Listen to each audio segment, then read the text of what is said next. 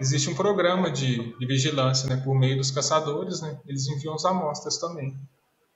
Não sabia disso, interessante. E como é, que, como é que funciona isso?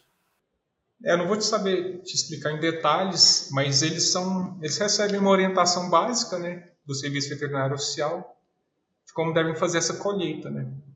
E eu acho que eles estão cadastrados, né, no, nos órgãos ambientais para terem autorização para fazer essa caça, né, uhum. de forma assim é, regulada. Uhum. E eles têm uma orientação mínima para fazer essa coleta de amostras. Essas amostras são enviadas, a princípio, para os laboratórios credenciados.